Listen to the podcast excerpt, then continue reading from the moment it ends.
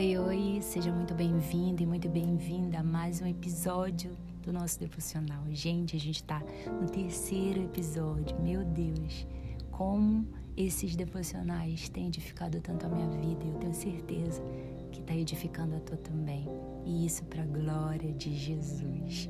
E antes de nós começarmos esse devocional, eu quero que você feche seus olhos, coloque a mão no seu coração e respire bem fundo. Vamos orar.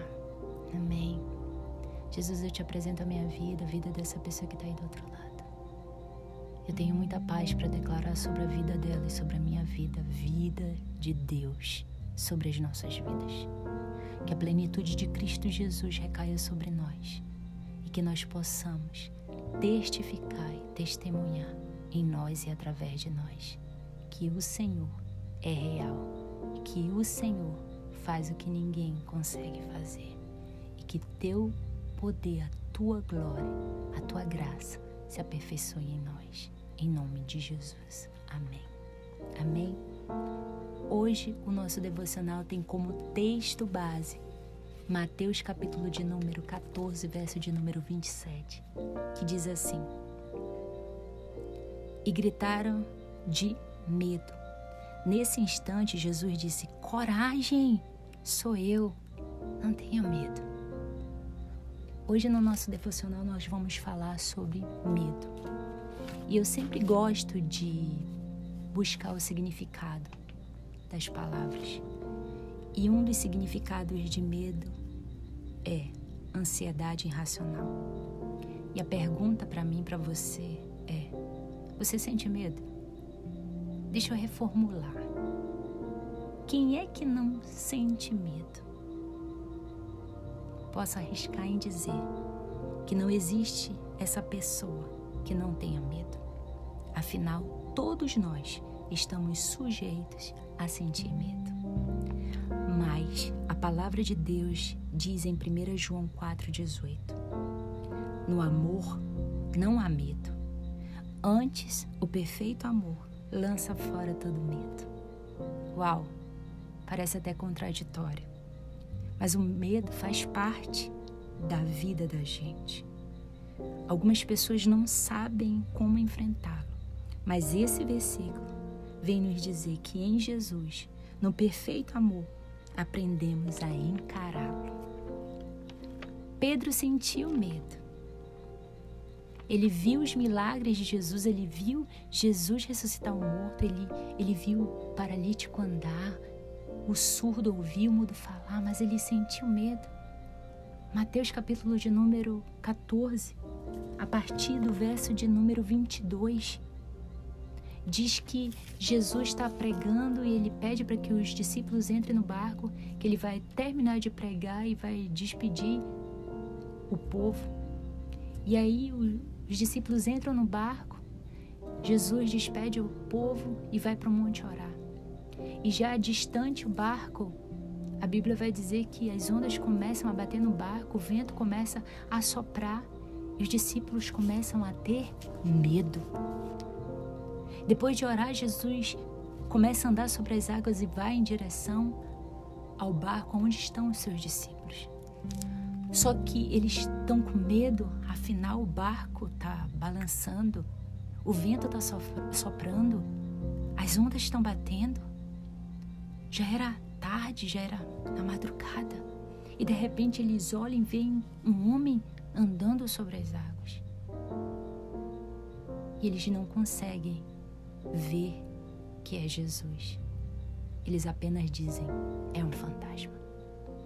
E uma das características do medo, o que ele consegue fazer quando nós o sentimos, é tirar a nossa visão. O medo invadiu aquele barco e tirou a visão dos discípulos, pois eles não conseguiram ver que era Jesus.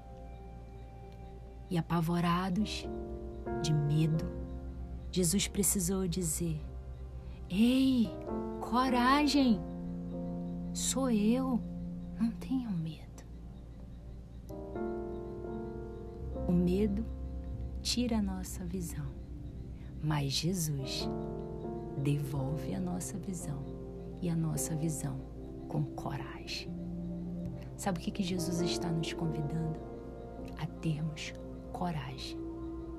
É interessante porque eu gosto muito dessa palavra. A Bíblia diz ser forte e corajoso. Por que, que a Bíblia não diz tenha coragem e seja forte? Porque ele sabe que força nem todo tempo teremos, mas teremos coragem para, mesmo com medo, enfrentar. Mesmo sem saber ir. Todas as vezes que o medo entra, ele tira a nossa visão do Cristo que nos fez a promessa. Quando o medo entra, nós começamos a olhar para aquilo que está em volta, para nossa realidade que diz: ó, desiste, você não vai conseguir, você não merece. O medo faz a gente naufragar. Quando ele diz: sou eu, aí Pedro se levanta e diz: se é você, deixa eu andar sobre as águas, deixa eu ir até onde você está. Coragem! E ele tem coragem. Jesus vem e ele começa a andar sobre as águas. Só que ele deixa novamente o medo entrar, ele tira o olhar de Jesus naufraga.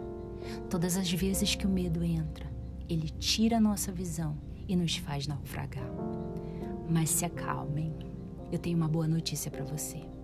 Todas as vezes que você naufragar, lembre-se que Jesus está vindo em sua direção dizendo: Ei, tenha coragem. Sou eu. Eu estou te devolvendo a tua visão. Hoje, o convite de Jesus é para tirarmos a nossa visão das circunstâncias, daquilo que está dizendo: desiste, você não vai conseguir, você não é capaz, você não vai chegar. E olhar novamente para o Cristo que anda por cima das águas e nos faz caminhar junto com Ele.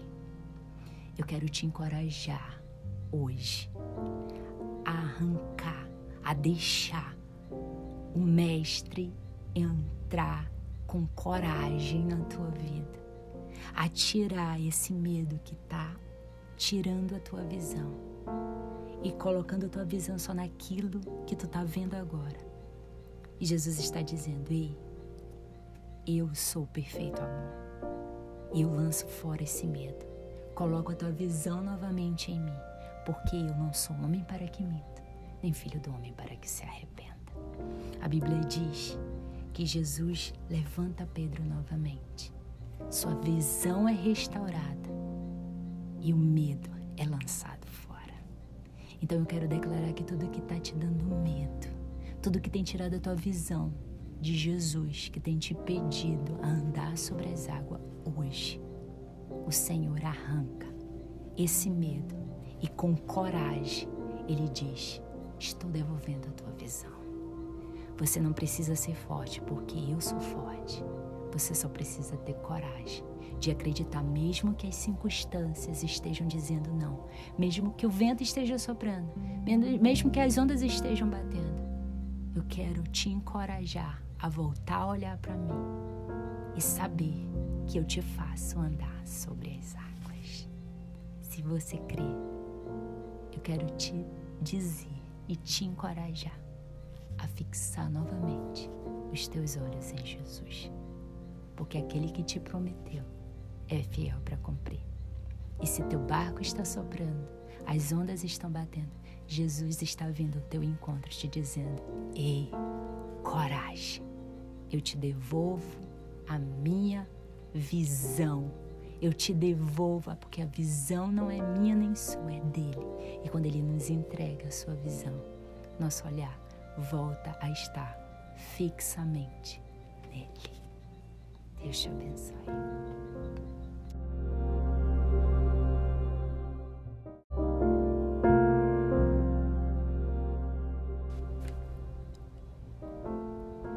Oi, oi, seja muito bem-vindo e muito bem-vinda a mais um episódio do meu devocional. Eu sei que vocês estavam morrendo de saudade de mim, né? cá estou. E antes de nós começarmos a meditar nessa palavra tão poderosa, eu quero que a gente ore, amém? Então feche seus olhos, coloque a mão no seu coração e respire bem fundo. Vamos orar. Senhor Jesus, eu te apresento a minha vida. Apresento a vida dessa pessoa que está aí do outro lado ouvindo esse devocional. Eu quero declarar, como a tua palavra diz, que a palavra tem poder. Então eu quero declarar sobre as nossas vidas a vida de Deus em nós. Que nós possamos viver a plenitude de Cristo Jesus em todas as áreas das nossas vidas. E que a tua glória se manifeste em nós e através de nós. Em nome de Jesus, é isso que eu peço, crendo. E se você crê, diga amém. Amém. Amém. Então hoje nós vamos falar é, sobre crise. E justamente agora eu estava deitada e de repente essa palavra veio muito forte ao meu coração. E eu disse: É, Senhor, você quer falar sobre isso? Então vamos lá. E o texto base que nós vamos é, dar início a esse tema encontra-se no, no livro de Provérbios, capítulo de número 4, verso de número 23, que é um versículo bem conhecido que diz assim: Sobre tudo que se deve guardar, guarda o teu coração, porque dele procedem as saídas da vida. Vamos falar sobre crise. Quem nunca sentiu ou passou ou está passando por uma. Seja ela emocional, de identidade, ou financeira ou familiar.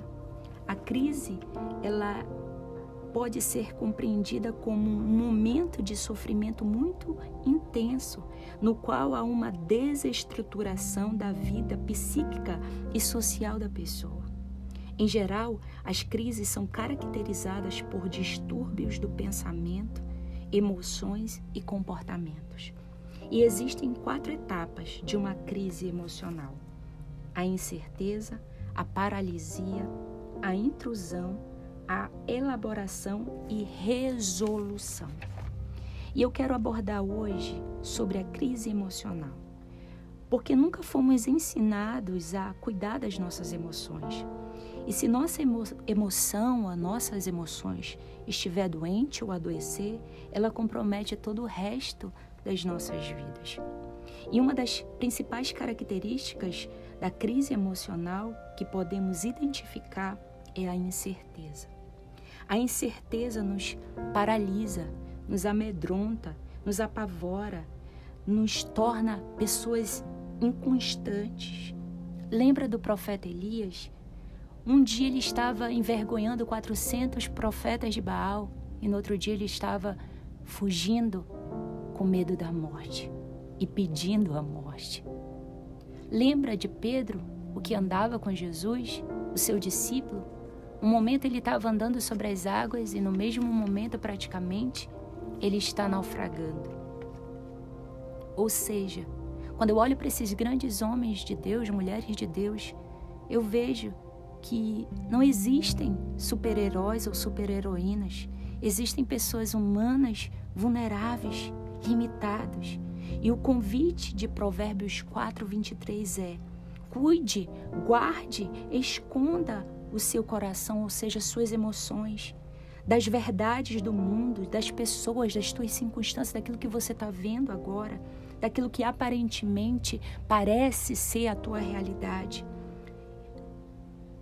Deus está dizendo através do livro de Provérbios: guarde o teu coração dessas coisas e se agarre nas minhas verdades, a verdade da palavra, daquilo que Deus profere a teu respeito.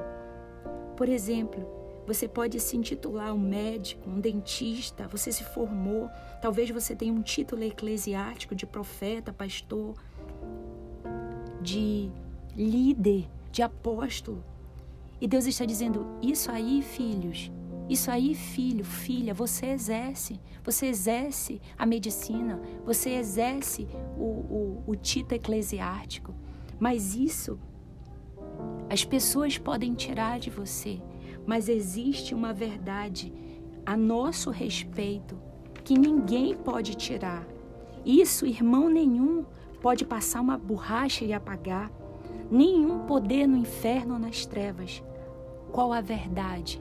A verdade que nós não exercemos, nós somos, que somos filhos e filhas de Deus. Essa é a nossa identidade. Quando nós agarramos essas verdades do que a Bíblia diz que nós somos, nenhuma verdade do mundo, ou das pessoas, ou das circunstâncias irá nos deixar incertos. Essa é a verdade. Todas as vezes que as tuas circunstâncias, todas as vezes que as lutas, todas as vezes que, que você olhar e você estiver com crise, isso te der crise emocional, crise da tua identidade, você olha para o que a palavra de fato fala a você, quem você é quem você é. Eu sou filho de Deus, eu sou filha de Deus. Essa é a verdade absoluta. Você vai chorar sim, porque a Bíblia vai dizer: no mundo você vai ter aflição, mas tem de bom ânimo. Ei, você é meu filho, eu conquistei a sua, a sua vitória na cruz do Calvário. Essa é a tua verdadeira identidade. Essa é a verdadeira verdade. Não aquilo que os outros falam ou pensam ou fazem. Essa é a verdade. Guarda o teu coração nisso, nessa verdade. Na verdade do que Deus fala a seu e ao meu respeito. É inevitável nós chorarmos, é inevitável nós fraquejarmos, é inevitável a gente muitas vezes Desacreditar é inevitável, mas quando no mesmo momento que essa crise tentar nos abalar com essas verdades mentirosas, nós olhamos para a cruz, nós olhamos para a verdade da palavra que diz: Isso é, as pessoas podem tomar ou podem dizer de você, mas elas nunca vão tomar ou dizer de você que você não é meu filho. E detalhe, você não é só meu filho, você é meu filho e a minha filha amada. Amém? Então, hoje a minha oração é para que nós nos agarremos nessa verdade absoluta. Que toda mentira, que toda crise, que toda paralisia, que toda incerteza de um futuro ou do presente caia por terra hoje e que nós possamos olhar para o único e suficiente Salvador, a única e verdadeira verdade. Qual a verdade? De que nós somos filhos. E a Bíblia diz que quando nós estamos nele, nós somos mais do que vencedores. Amém? Então eu oro para que as suas emoções sejam fortalecidas na verdade do Senhor. Eu oro para que a verdade do Senhor esteja sobre a sua alma, sobre a sua mente, sobre o seu coração. Amém? Deus te abençoe.